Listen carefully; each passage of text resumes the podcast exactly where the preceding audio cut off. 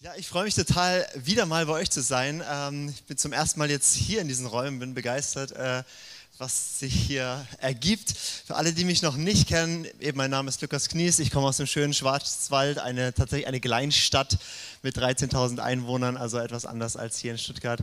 Ähm, genau, ich äh, darf dort in St. Georgen das Gebetshaus leiten, das ist im Gebetshaus kennt ihr vielleicht, einfach ein Ort, wo Christen aus allen möglichen Konfessionen, Denominationen zusammenkommen und wir dort Tag- und Nachtgebet etablieren.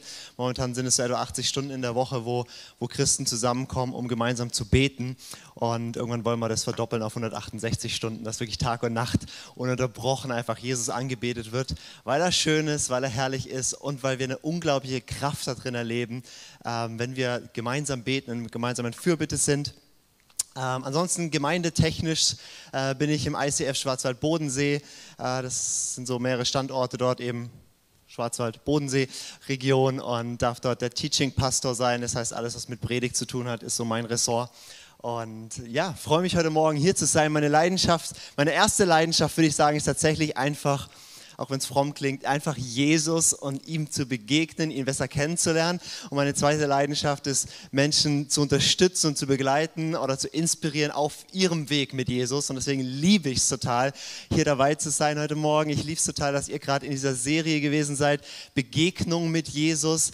Ähm, Bastian hat mir auch gesagt, euer, euer Jahresmotto sozusagen ist Herrlichkeit sehen. Und da habe ich gedacht, da da gehe ich doch thematisch einfach mit rein, weil das sowieso auch so auf meinem Herzen brennt. Ich werde heute sprechen über das Thema Jesu Herrlichkeit sehen. Jesu Herrlichkeit sehen. Ist ein unglaublich frommer Titel und äh, wir werden uns das ein bisschen anschauen, was, was bedeutet das eigentlich, Jesu Herrlichkeit zu sehen.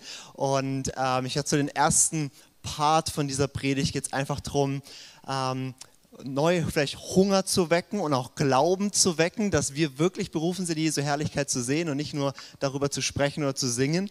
Und, ähm, und dann wollen wir sehr, sehr praktisch werden. Ich werde euch nachher auch äh, mit Lisa zusammen so ein bisschen reinführen in eine Zeit, wo du das heute schmecken und erleben kannst. Also keine Angst, niemand kriegt ein Mikro vors Gesicht oder muss auf die Bühne kommen. Du darfst ganz entspannt dann auf deinem Stuhl sitzen, aber wir wollen es heute praktisch machen, weil wir können viel über Gott hören und über Jesus hören und über Jesus sagen, aber letztlich ist es doch die Begegnung, oder? Letztlich ist doch das, was unser Herz wirklich entzündet. Und deswegen möchte ich einfach auch noch kurz beten, weil ich kann heute sprechen über ihn, aber nur er kann dir begegnen. Und wir laden ihn einfach nochmal ein, möchte ermutigen, dein Herz aufzumachen, nicht in den Predigtmodus zu gehen, sondern in den Begegnungsmodus mit Jesus zu bleiben. Jesus, ich danke dir, dass du hier bist und dass du es so liebst, hier zu sein. Und ich danke dir, dass du es liebst, uns zu begegnen, dass es nicht nur Geschichten sind aus der Bibel, wo du damals Menschen begegnet bist. Wir danken dir, dass du heute kommst und uns begegnest. Ich bete hier in diesem Raum und auch am, am, Livestream, wo immer wir jetzt sind. Ich bete, dass du kommst und unser Herz berührst, uns ganz individuell heute zu uns sprichst und dich uns offenbarst, dass wir was sehen können von dieser Herrlichkeit, von dieser Schönheit.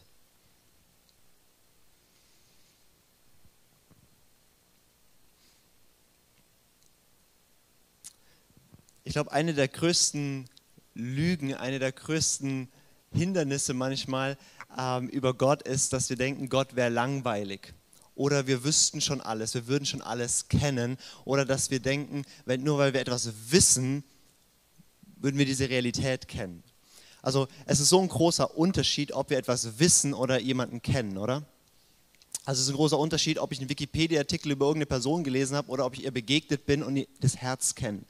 Und oftmals, glaube ich, sind wir, ich weiß nicht, wie lange du schon so mit Jesus und Kirche und Glauben dabei bist, vielleicht bist du auch ganz frisch hier drin und lernst es überhaupt erst kennen. Aber gerade wenn du schon länger so christlich sozialisiert bist, ist so diese Gefahr da, dass du sagst, ich, ich, ich weiß schon so viel. Aber die Frage ist, kennst du es wirklich? Schmeckst du es wirklich? Hast du es wirklich selber erfahren? Ich habe 16 Jahre meines Lebens, ich bin hyperfromm aufgewachsen, also nicht nur so fromm, sondern richtig fromm, ja. So ähm, Theologen zu Hause gehabt, also mein Dad und, und also ich bin ja ganz, ganz, ganz fromm aufgewachsen, alles mit Kirche und Sachen durchgemacht und Bibel gelesen und so weiter und so fort. Aber ich habe erst mit 16 zum ersten Mal wirklich diese Dinge, die ich alle wusste und auch irgendwo geglaubt habe, zum ersten Mal erlebt. Und das hat alles bei mir verändert. Und das ist mein Wunsch heute Morgen, dass wir so ein bisschen schmecken und ein bisschen spüren, dass wir diesen Gott wirklich erleben können. Weil Gott ist herrlich. Jesus ist wunderschön. Er ist wirklich absolut faszinierend. Und es ist nicht nur eine Theorie über ihn, sondern es ist ein Erleben. Wenn du, wenn du in die Psalmen reinschaust, ist so das Gebetsbuch in der Bibel, das dickste Buch mittendrin. Da geht es darum, wie Menschen beten und, und, und Lieder singen und Begegnungen und, und, und, und Beziehungen mit Gott gestalten. Und dort geht es nicht nur darum, ein kognitives Wissen über Gott, sondern ein Erfahren, ein Erleben, ein Schmecken. Und ich mag das, ich bin so, du merkst es vielleicht so ein bisschen auch so ein emotionaler Mensch. Ich brauche auch diese Ebene in der Beziehung mit Gott. Und in den Psalmen geht es wirklich auch darum, diesen Gott zu erfahren. Also zum Beispiel in, in, in, Psalm 16 heißt es, dass wir dass in der Gegenwart Gottes, dass vor seinem Angesicht, da ist Fülle von Freude und da sind Vergnügungen für dich in seiner rechten Hand. Also der Psalmist, David ist es hier, der sagt, dass die Fülle, also die, die, die beste, größte Qualität von Freude findet er in der Gegenwart Gottes. Und bestimmt bejahen wir das heute Morgen und sagen, ja, Gott ist die größte Freude und deswegen gucken wir so begeistert. Aber haben wir das erlebt, dass es wirklich nichts auf dieser Welt gibt, was so viel Vergnügen, so viel Freude, so viel Leben, so viel Schön, haben wir wirklich geschmeckt, wie gut es ist mit ihm und dass alles, was schön ist in dieser Welt, ein Zeichen ist auf ihn. Oder, oder wenn du schaust in, in, in, in Psalm 34, wo es heißt, schmecket und sehet, wie, wie gütig, wie freundlich, wie zuvorkommt, wie großzügig Gott ist. Das ist nicht nur etwas, wo, wo eine Theorie ist, sondern du kannst es sehen, du kannst es schmecken, du kannst es erfahren. Das kann in dein Leben hineinbrechen. Oder Psalm 36 spricht davon, dass, dass von Gott ein Strom, ein Fluss von Freude, von, meine Bibelübersetzung sagt, ein Strom der Wonne. Ja, das ist nicht so ein ganz das moderne Wort, was sich so sagt, ach, welche Wonne. Aber ähm, es bedeutet so eine ekstasische Freude in Gott, ja, dieses absolut, das fließt von ihm. Eine meiner Lieblingsgeschichten in der Bibel, die so zeigen, wie faszinierend und schön Gott ist, ist im Buch Ezekiel. Es ist nicht so das bekannteste Buch, ist auch ein bisschen kompliziert und schwierig und viele so Sachen, die man nicht gleich einordnen kann. Aber der Anfang ist ganz, ganz spannend. Also die ersten drei Kapitel ist so die Berufung von diesem Mann, von Hesekiel, wie er Gott begegnet und zum Propheten berufen wird. Und die ersten drei Kapitel beschreibt er diese Begegnung mit Gott und er versucht zu beschreiben, was er dort erlebt und er findet einfach keine Worte. Drei Kapitel lang sagt er, und das, was ich gesehen habe, das war wie, wie, wie, und dann beschreibt er irgendwas, sagt er, hm, nee, es war wie, wie, er findet, nichts ist so schön wie Gott. Und dann heißt es nach diesen drei Kapiteln, also nach diesen Begegnungen, die er mit Gott hatte, heißt es, dass er danach dort am Fluss saß, sieben Tage lang staunend.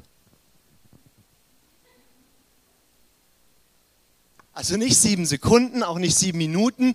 Der war sieben Tage lang vollkommen fasziniert und überwältigt, wie schön Gott ist.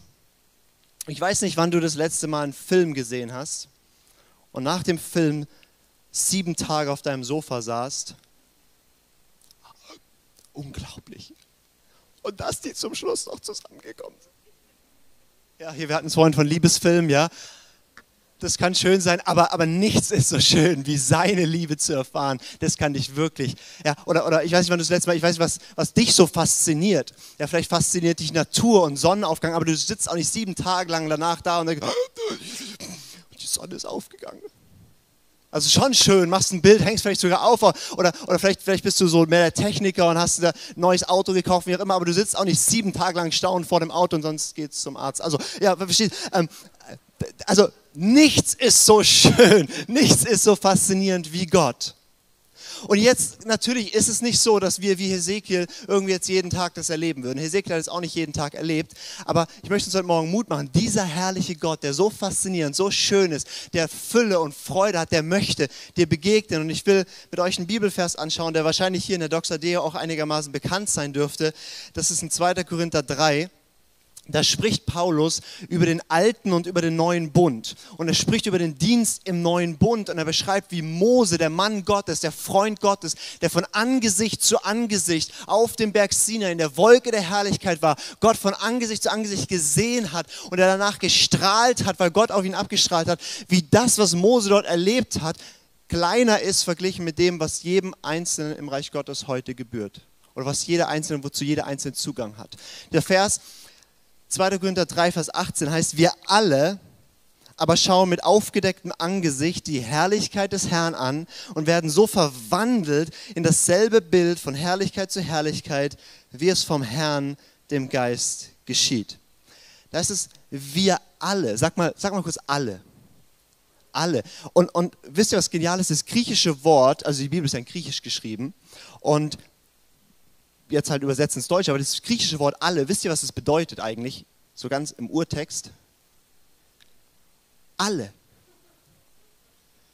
Das heißt wirklich alle, also alle, also auch du. Es gibt keine Ausnahme. Es ist nicht, ja, bei dir ist noch nicht und du bist noch nicht und bei den anderen natürlich, dass der, dass der fromme Pastor da vorne irgendwie die Herrlichkeit Gottes, das ist klar. Nein, es ist wirklich alles. Es gilt für dich und deinen Nachbarn, es gilt für dich. Wir alle schauen mit aufgedecktem Angesicht die Herrlichkeit des Herrn an. Also wir alle können diesen Gott sehen in seinem strahlenden Licht, in seiner Schönheit. Wir können ihn schmecken, wir können ihn sehen, was David, was Mose, was Johannes, was alle, die in der Bibel erlebt haben, das ist zugänglich für dich. Das ist nicht für absolute Sonderprofis, das ist für dich geschenkt von Gott, das ist eine Verheißung von ihm an dich. Und das Schöne ist, dass wenn wir diese Herrlichkeit anschauen, heißt es, dass wir verwandelt werden in das gleiche Bild, dass wir transformiert werden, ihm ähnlich werden. Das heißt, der christliche Weg, mehr zu werden wie Jesus, ist nicht, wir tun uns mehr selbst geiseln, mehr anstrengen, sondern der christliche Weg ist, wir genießen mehr von seiner Gegenwart und er färbt ab. Das mein, mein Freund Rainer Harter sagt es immer. Er sagt, ähm, Gott färbt ab. Er nennt es seine, seine, seine Abfärbungstheologie. Ähm, das, was du anschaust, dem wirst du ähnlich. Das, womit du dich beschäftigst, womit du dich füllst, das prägt dein Denken, Reden und Sprechen. Und wenn es Gott ist, wenn du dich seiner Gegenwart aussetzt, dann wird das dein Denken, dein Sprechen, dein Handeln, dein alles formen und du wirst ihm ähnlich. Das heißt, der Weg, Jesus ähnlich zu werden, ist nicht ein schwieriger, harter, selbstkasteiender Weg. Wir müssen uns irgendwie mehr versuchen. Nee, je mehr du bei ihm bist, desto mehr färbt er auf dich ab. Oder äh, Rainer sagt auch manchmal, dann duftest du nach ihm. Dann, dann duftet dieser Duft, was auch Paulus sagt, wo er hingeht, verbreitet er den Duft der Schönheit Gottes. Das ist, was, was hier drin steckt in diesem Vers. Und ich weiß nicht, ob du das kennst, dass du Dinge, die du vielleicht über Gott weißt, dass du sie plötzlich erlebst und erfährst und es fängt an, was in dir zu verändern. Also einer der, der stärksten Punkte, wo ich das je in meinem Leben erlebt habe, ist, als ich eine Zeit lang mich beschäftigt habe mit ähm, dieser Passage in der Bibel, wo Jesus spricht über Leiterschaft und er sagt, dass der Sohn des Menschen, also er selber, ist nicht gekommen, um sich bedienen zu lassen, sondern um anderen zu dienen und sein Leben hinzugeben als Lösegeld für viele. Und dieser Vers, hatte eine Zeit lang darüber nachgedacht und hatte dann erlebt, also ich saß so mit meiner Bibel, habe diesen Vers immer wieder gelesen und gebetet und, und auf einmal war das nicht nur, ich weiß das jetzt, sondern ich hatte das Gefühl, wie dieser Jesus kommt jetzt in mein Zimmer. Ich hatte keine Erscheinung gesehen, aber ich habe gespürt, wie Jesus kommt und es war so eine Süße der Gegenwart und Schönheit und Pracht und ich habe so gespürt, dieser majestätische Jesus kommt in mein Zimmer und hatte das Gefühl, wie wenn er sich vor mich hinkniet und meine Füße berührt. Und das hat sich, also ich, ich, kannte die Stellen, ja, Jesus wäscht die Füße der Jünger, ich kannte das ganze Konzept von dienender Leiterschaft und so weiter, aber ich habe plötzlich erlebt, wie dieser Jesus, der verherrlicht ist, von allen Engeln angebetet wird, in mein Zimmer kommt und mir dient. Und das, was in mir zerbrochen in diesem Moment, weil wenn du die Schönheit Jesus siehst, siehst du manchmal auch die Abgründe deines Herzens. Und ich habe gemerkt, wie wenig ich an manchen Punkten so bin wie er. Aber in mir ist was heilig gut zerbrochen und, und, und was von seiner heilsamen Demut da reinkommt. Und seitdem, ich habe so eine Sehnsucht nach dieser Art von Dienen, nach dieser Art von Demut, nach dieser Art von, von, von Leiterschaft, wie er es ist. Ich bin da vielleicht noch nicht sehr weit vorangekommen, aber ich habe es wenigstens geschmeckt und es hat was mit mir gemacht. Und egal welchen Aspekt du an Jesus anschaust, es, es macht was mit dir. Das ist, was dieser Vers sagt. Wir schauen seine Herrlichkeit an und werden so verwandelt. Aber das ist nicht nur irgendwie eine nette Verheißung, die wir haben, sondern ich möchte noch einen weiteren Punkt machen, bevor wir dann praktisch werden, wie wir das überhaupt machen, weil wir sind immer noch in der frommen Sprache Jesu Herrlichkeit sehen. Ähm, aber ich möchte noch einen weiteren Vers mit euch anschauen, weil mir das so wichtig ist, dass wir das sehen. Das ist in Johannes 17 ein Vers. Johannes 17 ist das sogenannte hohe priesterliche Gebet Jesu. Das ist Jesus betet für seine Jünger und explizit nicht nur für seine Jünger damals, sondern für alle, die durch sie, also auch uns heute Morgen hier, äh, glauben. Das heißt, Jesus betet für uns, bevor er ans Kreuz geht. Und in diesem Gebet betet er in Johannes 17, Vers 24 folgenden Satz. Jesus betet, Vater, ich will, dass wo ich bin, auch die bei mir sein, die du mir gegeben hast, damit sie meine Herrlichkeit sehen, die du mir gegeben hast, denn du hast mich geliebt, ehe die Welt gegründet war.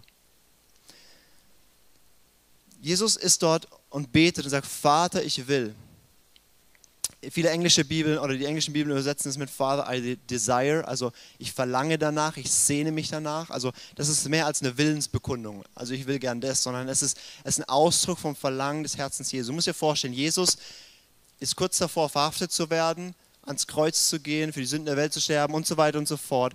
Und hier ist er nochmal vor dem Vater und sagt, was ist eigentlich mein Wille? Was ist sein Testament? Was ist sein letzter Wille? Was ist seine Sehnsucht? Was ist sein Verlangen? Wofür macht er das alles? Was ist seine Forderung an den Vater? Und er sagt, Vater, ich gehe ans Kreuz. Vater, ich lege mein Leben nieder. Vater, ich sterbe für die ganze Welt. Aber Vater, es gibt eine Sache, danach sehne ich mich. Es gibt etwas, danach, dafür brennt mein Herz, dafür habe ich ein Verlangen. Vater, diese Sache will ich haben. Ich will dich. Ich will, dass du, dass du, dass du, dass du, ich will, dass du bei mir bist und dass ich dir meine Herrlichkeit zeigen darf. Das ist die Sehnsucht Jesu. Und ich habe gemerkt, wie dieser Vers mein, mein Denken so verändert hat, weil ich hatte oft das Gefühl, ich will so sehr die Herrlichkeit Gottes sehen und ich bete und mache und faste und lese die Bibel und tue und wie auch immer. Und, und, und dann habe ich entdeckt, nee, nee, da gibt es jemanden, der will viel mehr mir seine Herrlichkeit zeigen, als dass ich sie sehen will. Und das ist Jesus. Jesus hat eine Sehnsucht heute Morgen. Es ist nicht nur, also wir manchmal, ich weiß nicht, wie dein Bild von Gott, von Jesus ist. Manchmal haben wir vielleicht so das Bild, so wir, wir kommen zu Gott und Gott schaut uns an oder Jesus schaut uns an und dann sagt er so, ah ja, schön, Dusche wieder, ja. So, toll, dass du da bist, nett, gut, absolvierst dein Gebet, guter Christ, ja, wunderbar, schön, Checkliste, wunderbar, nächste To-Do. Nein, wenn du kommst zu Jesus, wenn du betest, da ist ein Gott, der Verlangen hat, der Sehnsucht hat, der sich sehnt nach dir. Es ist wirklich für ihn, es ist wirklich für ihn ein Unterschied, ob du da bist oder nicht. Es ist wirklich eine Herzensseele. Immer, wir sprechen über Jesus. Wir sprechen über den, den, den, das fleischgewordene Wort, wie Johannes sagt, das heißt Gott, der Mensch wurde. Ich meine, Gott hat eigentlich doch keine Wünsche offen. Ich meine, er ist Gott, oder? Und trotzdem hat er eine Sehnsucht und das bist du. Die Sehnsucht ist, dass du bei ihm bist. Und die Sehnsucht ist, dass du nicht nur da bist. Die Sehnsucht ist, er will dir zeigen, wie schön er ist, damit du verwandelt wirst noch mehr in das Bild und damit du ihn noch mehr so lieben kannst und seine Liebe erfährst. Es ist eine, es ist eine Sehnsucht, die Jesus in seinem Herzen trägt. Jetzt ist das Ganze ja eine sehr fromme Ausdrucksweise, ja, die Herrlichkeit Gottes sehen und ich habe ganz viele fromme Bibelverse genannt und so. Aber jetzt mal unter uns, was heißt denn das? Wie macht man denn das? Ja? Also ich weiß, manche von euch, bei denen sieht es so aus, die stehen am Morgen, die stehen schon um vier auf, knien sich hin, Engel Gabriel kommt, Herrlichkeit Gottes im Raum, haben jeden Tag eine offene Vision. Alles gut, aber zu den anderen, bei denen es nicht so ist, wollte ich jetzt was dazu sagen. Ja? Also, weil das ist ja nicht so, dass wir jeden Tag so wie auch immer so, so, so, eine, so eine, so eine Entrückung haben oder so. Ähm, aber wie können wir ganz praktisch die Herrlichkeit Gottes sehen? Und, und da möchte ich dir sagen, es gibt so viele Wege, die Herrlichkeit Gottes zu sehen, wie es Menschen gibt. Mit anderen Worten, es gibt keine One-Fits-All-Lösung. Es gibt nicht, so muss jeder das machen, sondern es gibt ein Gott, sieht dich, kennt dich, hat eine einzigartige Beziehung mit dir und hat einzigartige Wege, sich dir zu zeigen. Mit anderen Worten, jeder von uns geht seinen Weg mit diesem Jesus und wird neue Dinge entdecken. Und manche werden die Herrlichkeit Gottes mehr in diesem Aspekt entdecken, manche mehr so. Und trotzdem oder gleichzeitig gibt es natürlich bestimmte Pfade, die vielen helfen, die zu gehen, um die Herrlichkeit Gottes zu sehen. Es gibt bestimmte Wege, wo, wo, wo ich sage, okay, das muss nicht für jeden der Weg sein, aber das hilft ganz, ganz viel. Und viele sind diesen Weg schon gegangen und damit haben sie Gottes Herrlichkeit erlebt. Und einen dieser vielen Wege möchte ich dir heute vorstellen. Und wie gesagt, der kann für dich passen, der muss nicht passen. Du kannst ihn einfach kennenlernen und dann abändern auf dich, weil ähm, du bist anders als ich. Ich präsentiere dir den jetzt, wie er mir hilft und du kannst schauen, was er dir bringt. Ist es gut? So, so ruhig hier. Und zwar die, die ganz praktische Sache, die ich euch heute Morgen beibringen will, wie kann ich Jesu Herrlichkeit sehen, geht darum, wie wir durch die Bibel Gott erleben können, diese Herrlichkeit sehen können. Und dieser Weg, den ich vorstellen will, der heißt Lectio Divina. Lectio Divina. Ähm, der wurde verschriftlich, als die Kirchensprache noch lateinisch war, deswegen ist das Latein Lectio Divina, das heißt einfach die göttliche Lesung. Das ist im Prinzip eine Form, wie wir mit der Bibel umgehen können, wie wir über die Bibel nachdenken können, wie wir die Bibel beten können, um nicht nur die Bibel zu studieren oder Wissen anzusammeln, sondern in erster Linie, um dort drin Gott zu begegnen und dass wir diese Herrlichkeit schmecken und erleben. Und Lectio Divina ist so, ein, so, eine der Gebetsformen, die sich über viele Jahrhunderte bewährt hat und wo viele Millionen von Menschen ganz, ganz intensiv erlebt haben, wie sie hier die Herrlichkeit Gottes erleben. Und deswegen liebe ich diese Gebetsform auch ganz persönlich und möchte euch heute Morgen kurz beibringen im Sinne von, ich erkläre grundlegend mal das Konzept und dann führe ich euch da rein und ihr erlebt es einfach mal. Ja? Okay, Lectio Divina. Diese göttliche Lesung ähm, besteht so aus so vier Schritten oder vier Stufen, wie wir die Bibel nutzen können, um Gott darin zu erleben.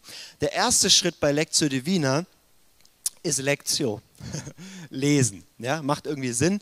Ähm, wenn wir sagen, wir wollen Gott in der Bibel erleben, dann, dann schlagen wir sie auf und lesen erstmal, was steht da. Bei Lectio Divina geht es nicht darum, dass du viel Bibeltext liest, sondern es geht darum, dass du intensiv liest. Also oft würde ich vorstellen, nur einen Vers oder einen kurzen Abschnitt zu nehmen und dann liest du ihn. Bei Lectio Divina setzt du dich mit deiner Bibel hin und dann liest du diesen Vers und ich mache das einfach mal einem Beispiel. Ähm, ähm, in Matthäus 11 gibt es einen Vers, der heißt, kommt her zu mir, alle ihr mühseligen und beladenen und ich werde euch Ruhe geben. Den kennt ihr wahrscheinlich, ja, ist ein bekannter Vers, ähm, ist auch sehr gut für diese Zeit gerade, äh, wo man vielleicht manchmal das Gefühl hat, die ganzen Umstände und alles erdrückt dich und da ist viel beladen. Ähm, Jesus lädt ein und diesen Vers, ähm, den kann ich jetzt einmal lesen, aber ich kann ihn auch ganz oft lesen und ganz intensiv lesen. Und dann nehme ich diesen Vers und ich lese ihn ein paar Mal und ich lese, kommt her zu mir, alle, die ihr mühselig und beladen seid und ich werde euch Ruhe geben. Und ich lese den Vers ein paar Mal, so, so bis ich eigentlich meine Augen schließen kann und ihn so im Kopf habe. Ich lese ihn einfach ein paar Mal. Ich lese solche Verse dann gerne auch so mit verschiedenen Betonungen, weil du kannst zum Beispiel lesen, äh, kommt her zu mir, alle ihr mühseligen und beladenen und, beladenen und ich werde euch Ruhe geben. Oder du kannst lesen, kommt her zu mir, alle ihr mühseligen und beladenen und ich werde euch Ruhe geben. Je nachdem, was du betonst, merkst du, oh, da spricht dich was an. Und bei Lectio Divina geht es nicht um Bibelstudium, geht es nicht um Wissen. Da geht es nur darum, du liest einen Vers und erwartest, das ist Wort Gottes und du schaust, was, wo, wo findest du Resonanz, wo, wo, was macht das mit dir, wo, wo, wo, wo passiert da was in dir. Du liest es einfach ein paar Mal. Am besten so ein bisschen laut murmeln vor dich hin, dass du es liest und hörst und sprichst und irgendwie so das in dich aufgeht. Und dann gehst du zum zweiten Schritt über und das ist meistens ein fließender Übergang. Der zweite Schritt ist Meditation. Also nachdenken, zu meditieren, nachsinnen, sagt meine Bibel, ja, Psalm 1, wer nachsinnt über das Wort Gottes. Ähm, oder man kann das Wort auch übersetzen mit wiederkäuen, ja, wer immer wieder drüber nachdenkt, wer das immer wieder wiederkäut. Das heißt, hier tun wir den Vers, den wir gerade gelesen haben, das, was uns angesprochen wird, wir, wir, denken bewusst darüber nach, wir, wir, wir, gehen dem nach, dem Gedanken, wo wir haben. Und wir, hier geht es jetzt nicht um, um, um jetzt irgendwie in den griechischen Urtext reinzugehen und irgendwie in Parallelstellen. Und nee, nee, da geht's so, du bleibst bei diesem Vers und schaust einfach, was spricht dich an und du lässt diesen Gedanken Raum und guckst, was legt der Heilige Geist in deine Gedanken und du fängst an, dir da ähm, dich mit zu beschäftigen ich mache da gern auch Notizen, dass ich, dass ich, wenn mir ein Gedanke kommt zu dem Vers, kommt Herr zu mir. Jesus ist schon da, aber ich muss kommen. Und irgendwie spricht mich das an und, und ich schreibe mir das irgendwie auf, ein Gedanke, der mir da kommt oder, oder eine Notiz einfach kurz. Oder wenn ich, wenn ich mir Geschichten anschaue in der Bibel ähm, oder auch so ein Vers, dann benutze ich meine Vorstellungskraft beim Nachdenken. Also ich denke nicht nur über den Text nach, ich denke über der Person nach. Ich stelle mir vor, wie Jesus dort vor mir steht und meine Vorstellung ist natürlich nicht so schön, wie er wirklich ist, aber trotzdem kann ich mir das vorstellen. Ich stelle mir vor, wie er dort vor mir steht, wie er mich anlächelt und spricht, kommt Herr zu mir. Und, und, und ich stelle mir das vor, oder wenn du eine andere Geschichte nimmst, äh, wo Jesus den Sturm stillt oder so, stelle ich mir vor, wie ich dort in diesem Boot fast die Krise kriege und er pennt dort und, und, und, und es wackelt und, und wie auch immer. Ich rieche in meiner Vorstellung, wie, das, wie, der, wie, wie, wie der See riecht und so weiter und tauche dort richtig ein und, und, und, und denkt darüber nach. Der dritte Schritt ist dann Oratio. Oratio, also beten. Und das ist, das ist, wo es jetzt spannend wird, weil wir haben bisher sein Wort wie empfangen, wir haben darüber nachgedacht, wir haben dem Raum gegeben, unserem Denken. Und jetzt nehmen wir das und wir sprechen es zurück zu ihm. Und da ist die ganze Kraft drin, dass wir anfangen, nicht nur über sein Wort nachzudenken, sondern es zurückzusprechen zu ihm. Und da musst du keine neuen Erkenntnisse irgendwie jetzt, Wunder was Gott erklären, dass, dass Jesus danach erstaunt da sitzt und sagt, wow, das hat er noch nie entdeckt über den Bibeltext. Ähm, das ist nicht der Punkt, sondern der, der Punkt ist, dass du die, die Dinge, die dich angesprochen haben, jetzt zu ihm zurücksprichst. Dass du sagst, was auch immer dich angesprochen hat, ich bin eingeladen, ich darf kommen zu dir. Oder vielleicht sagst du, Jesus danke dass alle kommen dürfen, dass ich kommen darf, so wie ich bin, müßig und beladen. Ich muss nicht erst da sein und dann darf ich kommen. Vielleicht spricht dich der Gedanke an. Vielleicht spricht dich der Gedanke an, ähm, ich werde Ruhe geben. Ich, ich, ich danke dir für die Verheißung. Du wirst mir Ruhe geben, mitten in diesem Chaos gerade. Und ich komme mit all dem, was gerade, aber du wirst, du hast mir die Verheißung gegeben und ich glaube daran. Du, du, du sprichst es in liebevollen, kurzen Sätzen wie zurück zu ihm. Und dann kommt der vierte Schritt, und das ist der schönste Schritt. Contemplatio. Ich habe es mal übersetzt mit Ruhen, weil es zu übersetzen mit Kontemplieren ist nicht so hilfreich. Das heißt, wir bleiben in der Anschauung Gottes, wir gehen in eine Stille, wir ruhen einfach bei ihm, wir sind nur da. Und das ist die tiefste Form des Betens, ist einfach da zu sein. Wo Gott vollkommen da ist und du da bist und wo es keine Worte mehr braucht.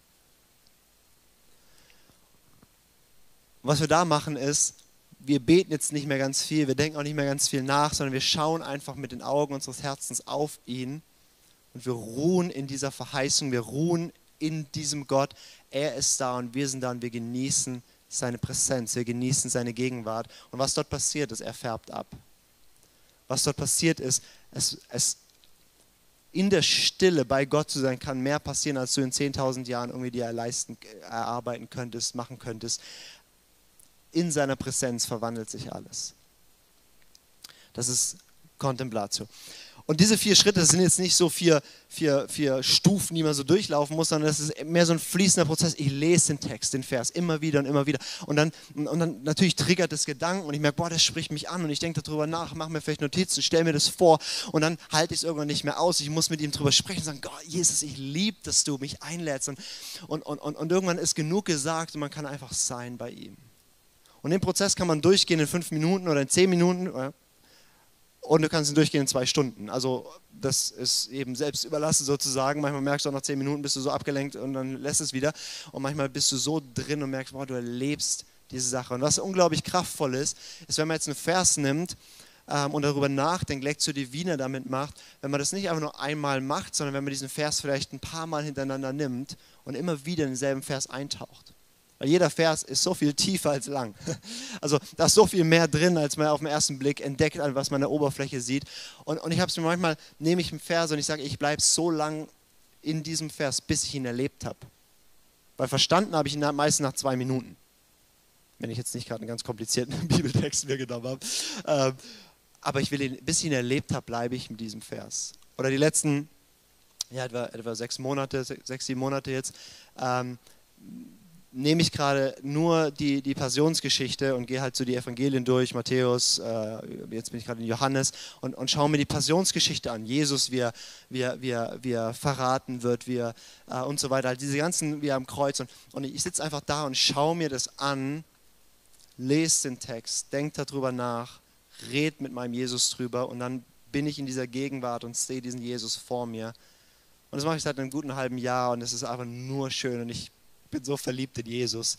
Ähm, und da geht es auch nicht um Produktivität. Wenn du mich jetzt fragst, was ist dabei rausgekommen, keine Ahnung, frag lieber meine Frau, ähm, ob sie was gemerkt hat. Ähm, das ist nicht der Punkt. Es geht hier einfach darum, ich schaue seine Herrlichkeit an, ich erlebe ihn in der Tiefe und was es dann mit mir macht, ist ihm überlassen. Ich würde es gerne mit euch praktisch machen. Ist das gut? Ähm, ich hoffe, dass es so ein bisschen Hunger weckt und auch ein bisschen Glauben weckt, weil du darfst die Ehrlichkeit Gottes ansehen. Und ähm, letztlich lernen wir solche Dinge aber nicht durch einen Vortrag und, und, und, nicht durch eine Predigt am Sonntag, sondern wir lernen diese Dinge oder wir erleben diese Dinge, indem wir sie umsetzen, indem wir sie machen. Ähm, ich bin überzeugt, beten lernt man, indem man es tut. Und auch diese Herrlichkeit Gottes zu sehen, hat was damit zu tun, dass wir uns aufmachen und das einüben. Und ich würde das gerne einfach so mit euch machen, dass ich ähm, dass ich dich jetzt einfach so diese vier Schritte durchführe. Wir nehmen auch diesen Vers aus Matthäus 11, ähm, dann sind wir da schon mal gedanklich ein bisschen drin. Und du kannst einfach da an dem Platz, wo du jetzt bist, oder im, Livestream zu Hause auf deinem Sofa oder wo du gerade bist, ähm, einfach diese vier Schritte für dich innerlich mitgehen. Wir, wir blenden diesen Vers gleich hier auch ein, dann hast du, perfekt, danke, ähm, dann hast du uns vor Augen. Ähm, und genau, ich führe mal kurz ein, dann gebe ich dir ein, zwei, drei Minuten, wo du das machen kannst und dann gehen wir so zum nächsten Schritt. Und ähm, ja, du darfst einfach ganz persönlich für dich jetzt ein Stück von dieser Herrlichkeit anschauen und erleben. Ich möchte ermutigen, setz dich aufrecht und entspannt zugleich hin. Also nicht ganz so lummelig und auch nicht äh, verkrampft, sondern einfach, dass du da bist, dass du spürst, du bist im Raum. Jesus ist im Raum. Und wir gehen jetzt den ersten Schritt des Lektion. Wir lesen den Vers. Ich lese ihn einfach ein, zwei Mal, dann darfst du ihn für dich ein paar Mal noch lesen und gucken einfach, was dein Herz anspricht. Kommt her zu mir, alle ihr mühseligen und beladenen, und ich werde euch Ruhe geben. Kommt her zu mir, alle ihr mühseligen und beladenen, und ich werde euch Ruhe geben.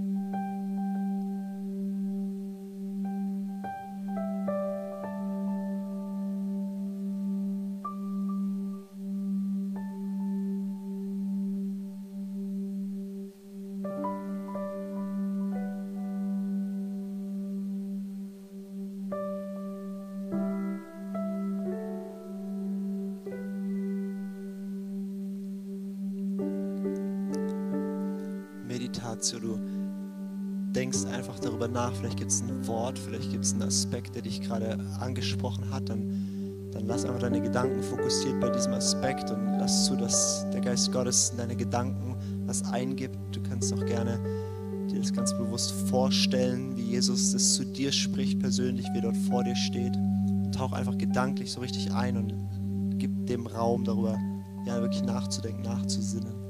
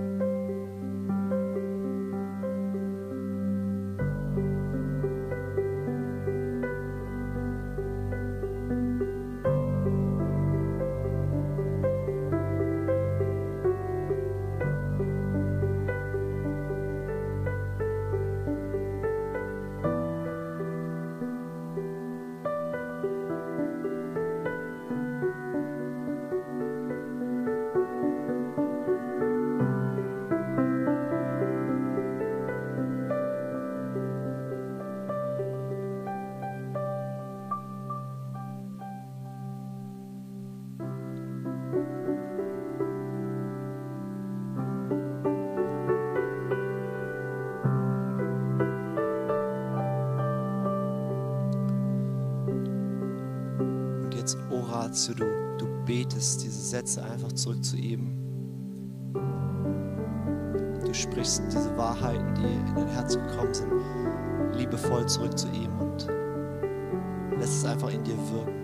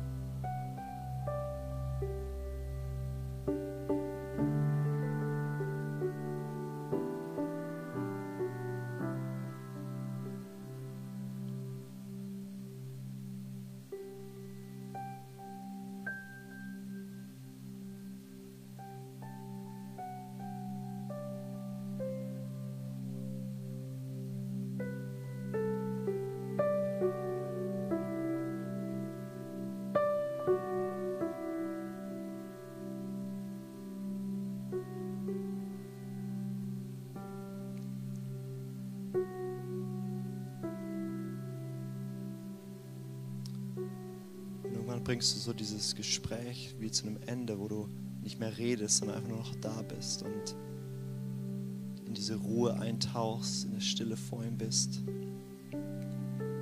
Wo du ihn anschaust, er dich anschaut und es reicht völlig, einfach da zu sein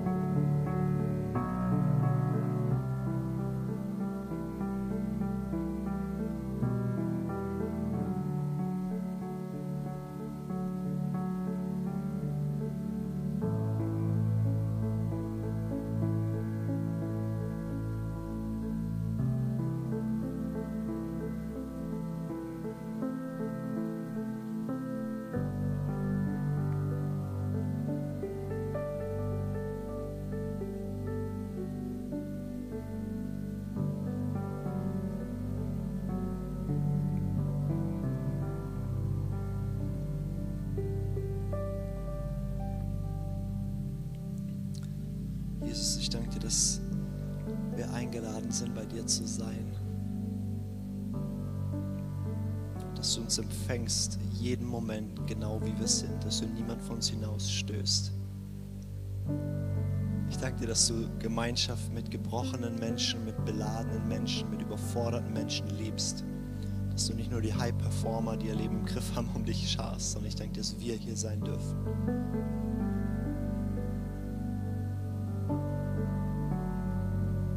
Dass du es in deine Hand nimmst, was uns Mühsal ist, was uns Druck und Schwierigkeiten ist. Und ich danke dir, dass wir Ruhe finden für unsere Seelen bei dir. Dass wir lernen dürfen von dir. Dass wir empfangen dürfen. Jesus, du bist so viel schöner, als wir wissen und glauben und bisher erlebt haben. Und ich bete für, für jeden von uns hier in diesem Raum, für jeden hier im Livestream. Ich bete für, für uns, dass wir dich tiefer kennenlernen, dass unser Herz dein Verlangen spürt nach uns und dass dieses Verlangen in uns geweckt wird. Ich bete, dass uns die Augen öffnest, dass wir deine Herrlichkeit mehr sehen und dass sie strahlt in unser Leben hinein. Und Jesus, wir wollen mehr dass diese Herrlichkeit uns verwandelt und wir sie strahlend in diese Welt hinein, in unser Umfeld hinein, dort, wo du uns gestellt hast, dass Menschen was schmecken und riechen und sehen können von deiner Schönheit, einfach weil wir mit dir gewesen sind.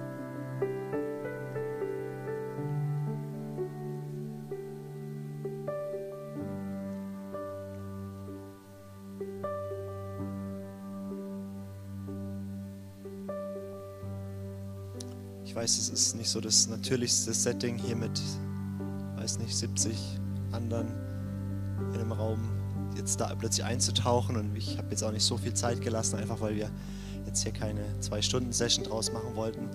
Aber ich, mir war trotzdem wichtig, dass du so ein bisschen das nicht nur in der Theorie hörst, sondern einfach mal erlebst für dich. Und ich mag dich ermutigen, das mal mitzunehmen, auszuprobieren und dann gerne auf dich anzupassen. Diese vier Schritte, das hat irgendein Mönch dann mal so aufgeschrieben, das muss, kann für dich auch ein bisschen anders sein. Du nimmst da das noch rein oder du bist total musikalisch und singst darüber, statt zu beten, was auch immer. Aber das ist ein ganz einfaches Tool, um zu sagen, hier kann ich in die Bibel eintauchen und sie wirklich erleben. Yes. Das ist wirklich eine meiner, meiner Freuden und Leidenschaften, auch bei uns im Gebetshaus oder auch bei uns im ICF, Menschen zu trainieren, Jesus zu begegnen und auch diese Vielfalt von Gebetsformen kennenzulernen. Ich weiß nicht, wie es dir geht, wo du so rumkommst im christlichen Milieu. Mir fällt oft auf, dass wir oftmals ganz viele Schätze von, von was, was es an Möglichkeiten gibt, Gott zu erfahren, gar nicht kennen, weil es vielleicht in unserer Gemeindetradition oder so nicht so bekannt ist. Und ähm, gerade jetzt auch diese Zeit von, von Lockdown und ähm, wie vieles fällt irgendwie weg, wie wir normalerweise vielleicht Gott begegnen. Wir können zwar jetzt hier wieder herkommen, aber ähm, der Lobpreis ist schon irgendwie anders, wenn man nicht so mitsingen kann und wir haben nicht mehr so viele Treffen und Sachen und Dinge. Ich glaube, es ist eine Riesenchance in dieser Zeit zu sagen, Jesus, ich mache mich auf, dich ganz neu zu suchen, ganz persönlich dich zu suchen. Ähm, auch dieses Punkt von Mündigkeit. Ähm, wir alle sind Priester, wir alle sind Söhne und Töchter, wir alle haben Zugang und wir brauchen nicht einen Vermittler, sondern können es selber lernen und unsere Zugänge entdecken. Ich glaube, da ist eine riesen Chance gerade auch drin, dass uns manche Dinge weggenommen werden, die wir hoffentlich bald wieder haben, aber trotzdem das zu nutzen und sagen, ich, ich entdecke mal was Neues. Und ähm, das ist ein riesen Anliegen von mir. Wir haben im, im Gebetshaus trainieren wir viele Leute und haben dann letztes Jahr dieses Projekt gestartet, dass wir gesagt haben, wir wollen es gerne mehr Leuten zur Verfügung stellen und haben ein Videopodcast-Format gestartet, was ich euch kurz noch vorstellen möchte das heißt Freude am Beten. Freude am Beten, weil wir überzeugt sind, dass äh, Gott uns zu sich führt und da, wo er ist, ist Freude und das Gebet nicht eine schlimme Pflicht oder Last ist, sondern dass da Freude drin ist. Und ähm, ähm, wir machen das jetzt so, dass einmal im Monat gibt es ein zehnminütiges Video, wo ich eine Gebetsform vorstelle und da reinführe. Ähm, also keine stundenlangen Teachings, sondern wo, wo, uns wichtig war zu sagen, wir, wir decken mal so die ganzen, ganze Bandbreite ab. Wir haben das erst im Oktober gestartet, das heißt jetzt am Montag kommt Video Nummer 6, also ist noch ganz frisch und ganz jung und ganz klein.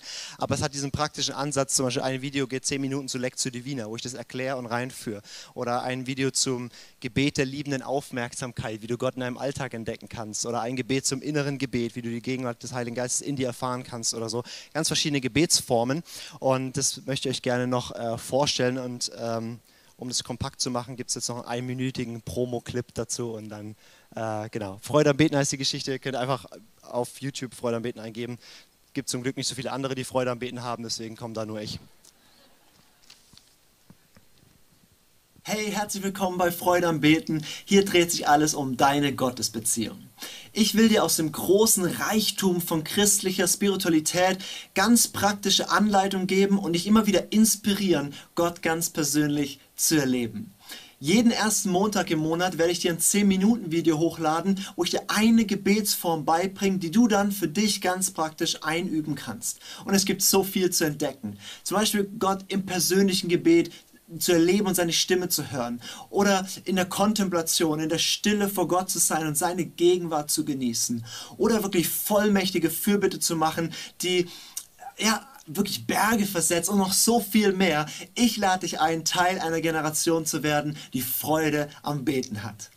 Abonniere doch am besten gleich den Kanal, scan den QR-Code ein und dann kommst du auf die Seite, kannst abonnieren klicken, am besten gleich die Glocke anmachen, dann wirst du benachrichtigt. Lad noch deine Freunde ein, Teil von dieser Community zu werden und gemeinsam werden wir entdecken, hey, es gibt nichts Schöneres, es gibt nichts Nützlicheres und deswegen auch nichts Wichtigeres, als beten zu lernen.